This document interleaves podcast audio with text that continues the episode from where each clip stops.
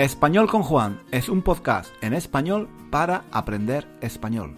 Si tienes un nivel intermedio o intermedio alto de español, nuestro podcast te puede ayudar a mejorar tu nivel de comprensión y a aprender gramática y vocabulario en contexto, de una forma natural, escuchando los comentarios y las divertidas historias de Juan. Puedes leer la transcripción de cada episodio en nuestra página web, 1001 Reasons to Learn Spanish.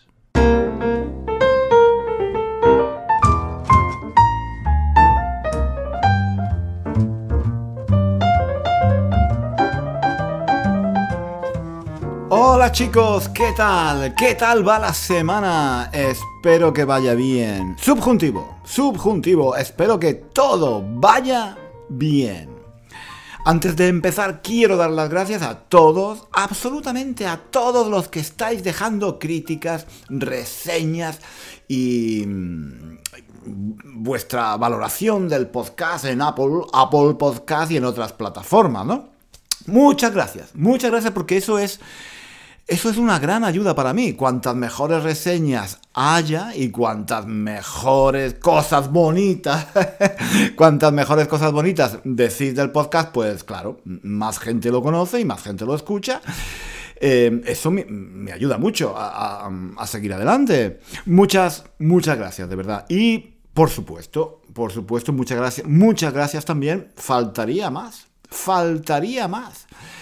Eh, muchas gracias también a, toda la gente que me está ayudando económicamente en Patreon y en PayPal. Sin vosotros, sin vuestra ayuda, no podría seguir haciendo estos, este podcast ni sacando vídeos cada semana. Un abrazo, un abrazo a todos y muchísimas gracias desde el fondo, desde el fondo de mi corazón, de verdad. Es una, una gran, una ayuda que aprecio mucho. Bueno, basta, basta. no me enrollo más, no me enrollo más. Hago, hago las introducciones demasiado largas. Hay, hay, que, hay, que ir, hay que ir al grano. Hay que ir al grano.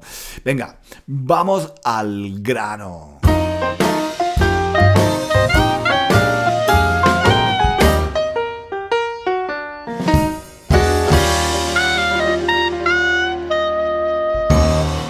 A ver, a ver si adivináis de quién son estas frases.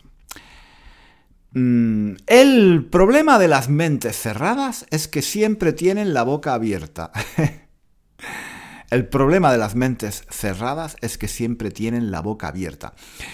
Si no haces cosas estúpidas cuando eres joven, no tienes nada de qué sonreír cuando estás viejo. ¿No sería, no sería hermoso, no sería hermoso el mundo si las bibliotecas fuesen, imperfecto de subjuntivo, ¿eh? ¿No sería hermoso el mundo si las bibliotecas fuesen más importantes que los bancos? ¿Mm? No sé si enamorarme o hacer... no sé si enamorarme o hacerme un sándwich. La idea es sentir algo en el estómago. Lo malo, lo malo de la gran familia humana es que todos quieren ser el padre. mamá, mamá, ¿qué te gustaría ser si vivieras? Uy, uy, uy, uy, uy, uy, Esta frase, esta frase es muy, es muy, es muy, no sé cómo explicar, es muy eh, complicada, ¿eh? Mamá, ¿qué te gustaría ser si vivieras? La sopa la sopa es a la niñez lo que el comunismo a la democracia. Uh. La vida es linda. Lo malo es que muchos confunden lindo con fácil. Oh. Bueno, me imagino, me imagino que la mayoría no tiene ni idea de quién dijo estas frases.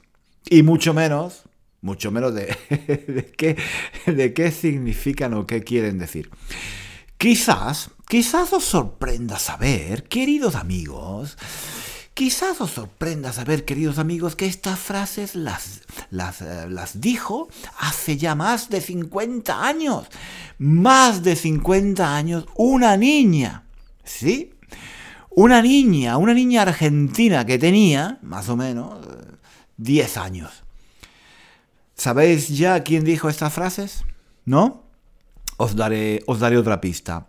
Aunque han pasado más de 50 años, la niña tiene todavía... la niña tiene todavía 10 años. ¿Mm? ¿Sabéis ya de qué? ¿Sabéis ya de quién estoy hablando? Una niña argentina de 10 años que habla que habla de política, que cuestiona la sociedad en la que vive, las costumbres, la familia, el mundo y la sopa. Sobre todo la sopa. Esta niña, esta niña era famosa por odiar la sopa. Su madre le daba sopa para cenar y ella protestaba, pero mamá, otra vez sopa. Sí, exacto, exacto, exacto. Estoy hablando de Mafalda, Mafalda. Supongo que todos conocéis a Mafalda, ¿no? Me imagino que todos habéis leído alguna vez alguna historieta o algún chiste de Mafalda. Eh, esa niña, esa niña argentina que lo criticaba todo. No me, diga, no me digáis que no conocéis a Mafalda. Eso, eso sería, eso sería imperdonable, imperdonable. Em, no estoy seguro, pero yo creo que las historietas de Mafalda se han traducido a muchos idiomas y, pienso que, que, es conocida en todo el mundo. Mafalda es, mm, sin duda, el personaje de historietas cómicas de habla hispana, mm, de español, más conocido en todo el mundo. Es como, es como Tintín o Asterix y Obelix en francés. Eh, es, uno, es uno de esos... Em, es uno de esos personajes de historietas o de tiras cómicas que se ha hecho, que se ha hecho muy popular en, todo el mundo.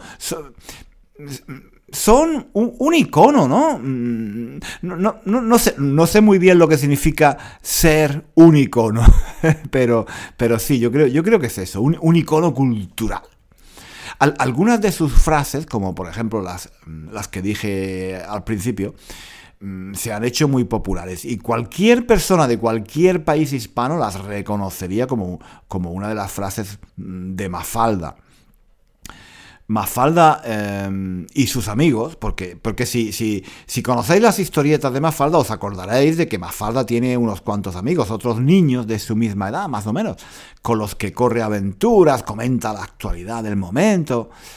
Bueno, pues estas historias, estas historietas, historietas, estas tiras cómicas que salían eh, en un periódico de Buenos Aires todos los días, perdón, todos, todos los días, eran en realidad para adultos. ¿Mm? Los chistes, las bromas que Mafalda hacía, yo creo que iban dirigidas fundamentalmente a adultos, eh, no a niños. Em, no, eh, existe la idea, existe la idea de que los cómics, los tebeos, como se dice en España, las tiras cómicas, son una cosa para niños, pero no es verdad. Al, menos en muchos casos no es verdad. Las ideas de Mafalda, sus críticas a la sociedad, sus comentarios sobre la sociedad de su época son difíciles de entender por los niños. Su público era fundamentalmente el público adulto. E, el hecho de que las tiras cómicas de Mafalda se publicasen en un periódico, no en un tebeo, como Tintín o Asterix y Obelix, ya dice mucho del tipo de público al que iba dirigido, ¿no? Además, es que el tipo de humor de Mafalda es un humor muy inteligente. Mafalda no hace el típico chiste fácil que busca hacer reír y, que luego se olvida y ya está. No, Mafalda hace chistes muy, muy inteligentes. Juega con las palabras de forma sutil, los dobles sentidos, usa la ironía, el sarcasmo el humor de. El humor de Mafalda no, no suele provocar la risa a carcajadas. No, no, no. A veces sí. A veces sí también, pero, pero normalmente su humor em, lo que provoca es la sonrisa. La reflexión. Te hace, te hace pensar, te hace reflexionar. Es que Hay que tener en cuenta que Mafalda se publicaba en los años 60. Eh, creo recordar que se publicó entre 1964 y 1973. No eran unos años fáciles en Argentina. ¿eh? Era, un periodo de golpes de Estado, dictaduras militares, inestabilidad política. En ese contexto, supongo, supongo que habría censura y que no sería fácil hablar abiertamente de ciertos temas. En ese contexto, claro, ¿quién podría sospechar de una niñita de 10 años? ¿Quién podría pensar nada malo de las bromitas de una niña pequeña? El humor, eh, los juegos de palabras, las metáforas, los dobles sentidos de las frases de Mafalda eran eran en realidad una crítica a la sociedad del momento, a la dictadura militar en Argentina, a la sociedad, al poder. Lo que pasa es que como las decía una niña y las decía en un contexto de humor, pues bueno, solían pasar desapercibidas. Parecían, parecían más inocentes. Por ejemplo, la sopa. Mafalda odiaba la sopa. Su madre le daba sopa todos los días y ella se quejaba pero otra vez sopa. Estoy, estoy harta, estoy harta, estoy harta de la sopa, decía Mafalda. Pero cuando, cuando Mafalda hablaba de la sopa, en realidad estaba hablando de la dictadura militar. La sopa que tanto odiaba Mafalda era un símbolo del poder político y militar de aquellos años. Esto, esto es algo frecuente, ¿no? Para evitar la, censura, para que la crítica social y política pase desapercibida, se suele recurrir al humor. Si un periodista escribe un artículo atacando a la dictadura militar del momento, seguramente seguramente eh, podría perder su trabajo o, acabar en prisión. Pero, ¿a quién le importa? ¿A quién le importa una niña de 10 años? ¿Mm? a la que no le gusta la sopa. ¿Qué importancia podría tener eso? Pero quizás os estaréis preguntando, eh, pero ¿a qué viene hablar hoy de Mafalda? ¿Qué, qué, ha pasado? ¿Por qué, por, qué, qué no, ¿Por qué nos está hablando hoy Juan de un, de un personaje de TV o del personaje de una tira cómica argentina de los años 60 y 70? ¿Por qué estamos hablando de Mafalda? Bueno, es que, chicos, eh, os tengo que dar una, mala noticia. Es que esta semana, mm, sí, creo que esta semana, ha muerto el padre de Mafalda. No me refiero al personaje del padre que aparece en las tiras cómicas, no. Ese, ese es su padre de ficción y no, y no morirá nunca. Como, como no morirá nunca ninguno de los amigos de Mafalda. No, esta semana ha muerto el auténtico, el auténtico padre de Mafalda, su creador, Kino. Kino era el dibujante de Mafalda, tenía 88 años y, llevaba muchos años sin poder dibujar por problemas de, la vista. No estoy totalmente seguro, pero creo que durante los últimos años estaba prácticamente ciego. Recuerdo que hace unos años leí varios artículos de prensa y entrevistas a Kino, para preparar algunas de mis clases en la universidad, cuando, cuando enseñaba español en la universidad. Era un hombre muy interesante, pero recuerdo, recuerdo que me llamó la atención su amargura, su tristeza quizá, su pesimismo. Decía que, que no renunciaba a Mafalda, por supuesto, que era un personaje que él adoraba, pero que se sentía un poco herido porque había, había dejado de dibujar a Mafalda en 1973, 73, y que a pesar de que después había hecho un montón de cosas, que había continuado dibujando y haciendo un montón de cómics, historietas, pues la gente se acordaba solo de él por Mafalda. Eso le dolía.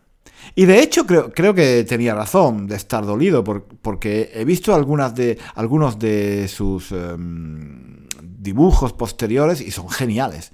Son muy, muy inteligentes. Tiene, tiene viñetas, tiene viñetas con una ironía, una acidez.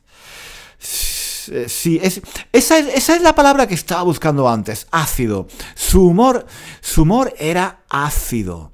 Te hacía sonreír, pero al mismo tiempo te hacía reflexionar. Y dulce. También era dulce. trataba a los personajes con mucha dulzura. Yo, yo, descubrí, yo descubrí a Mafalda ya muy tarde, cuando tenía casi 30 años. Y recuerdo que me enamoré del personaje. Me enamoré del personaje y me compré un montón de libros de Mafalda. Y los leía de un tirón. De un tirón. De un tirón quiere decir sin pausa, todo seguido. Las historietas de Mafalda son muy, muy divertidas, de verdad. Yo os aconsejo que si podéis las leáis. El problema, el problema os advierto, es que no son nada fáciles de leer. A mí, incluso al principio, me costaba mucho entender algunas palabras, algunas expresiones, porque, claro, están escritas en el español de Argentina y recuerdo que a veces no entendía algunas expresiones. Además, mm, Mafalda es de los años 60 y 70 y habla de, aquel periodo histórico, habla mucho de los Beatles, por ejemplo, de la guerra del Vietnam, de los chicos que querían llevar el pelo largo, del comunismo, en fin, no, no es fácil. Si, no tienes un nivel muy alto de español, no es fácil entender todo lo que dice Mafalda, los dobles sentidos, su ironía. En general, eh, entender el sentido del humor en otro idioma es muy difícil si llegas a entender una broma, un chiste o un juego de palabras en otro idioma, en vuestro caso en español, eso quiere decir que tenéis un nivel muy alto, porque no es fácil, no es fácil para nada. Pero es muy satisfactorio, ¿eh? vale la pena intentarlo. Yo recuerdo, yo recuerdo las primeras veces que lograba entender un chiste o, un juego de palabras en inglés me encantaba. Era, era una sensación increíble. Y bueno, mejor aún, mucho mejor aún que entender una broma en inglés era ser capaz de hacer una broma en inglés y conseguir que un inglés, que alguien de Inglaterra, em, se riera, se riera con, con tu broma. Em, eso, eso, eso, eso es, eso es la repanocha. eso, eso es la repanocha. Eso es increíble. Em, eso es sensacional.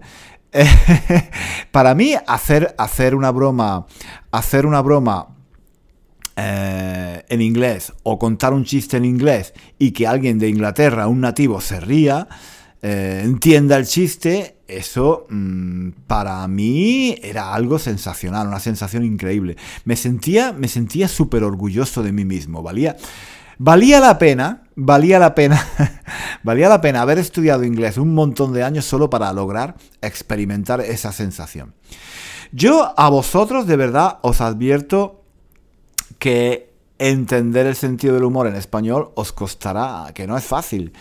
Pero si algún día llegáis a entender a Mafalda o a otros personajes del mundo del humor en español, de verdad que os sentiréis muy bien, que, será como un descubrimiento, será, será como entrar en otra cultura, en otro mundo, como descubrir otra dimensión, como entrar en, como entrar en un agujero negro del espacio, como descubrir otro planeta en el universo. Bueno, creo que estoy, estoy exagerando un poco, pero bueno, vosotros ya me entendéis lo que quiero decir. En fin, chicos, que si tenéis, si tenéis la oportunidad, echad un vistazo a algunas historietas de Mafalda y tratad de entender algunas de sus frases de las, historias, que cuenta. Estas son las cosas que hacen que aprender un idioma valga la pena, ¿no? Entender a Mafalda, escuchar una canción de Lelutier, comprender un episodio del Chavo del Ocho, reírse con una película de Cantinflas. ¿Cómo? ¿Que, ¿Que no sabéis de qué estoy hablando? ¿No conocéis a Cantinflas? ¿No conocéis... ¿No conocéis, ¿No conocéis al Chavo del Ocho? ¿No sabéis quiénes son Lelutier? Ay, ay, ay, ay. Entonces creo, creo que tengo mucho trabajo por hacer con vosotros. Poco a poco, mm, quizás poco a poco os iré explicando quiénes son todos estos personajes. ¿Por qué los españoles em, y los hispanoamericanos los adoramos. Pero eso será otro día, ¿eh? Hoy ya basta, no me enrollo más, que luego, luego estos episodios quedan muy largos, la gente se aburre y, se, y, muchos, muchos se quedan dormidos. Nada, em, lo dejamos aquí por hoy. Pero nos vemos la próxima semana. No, no nos vemos, nos escuchamos. ¿Dónde? Aquí, en español con Juan. Hasta la próxima semana. Hasta aquí el episodio de hoy. Muchísimas gracias por escuchar hasta el final. Si quieres leer la transcripción de este episodio o de los episodios anteriores de nuestro podcast, visita nuestra página web One Thousand and One Reasons to Learn Spanish. Allí encontrarás también ejercicios y muchos recursos para aprender español. Hasta pronto.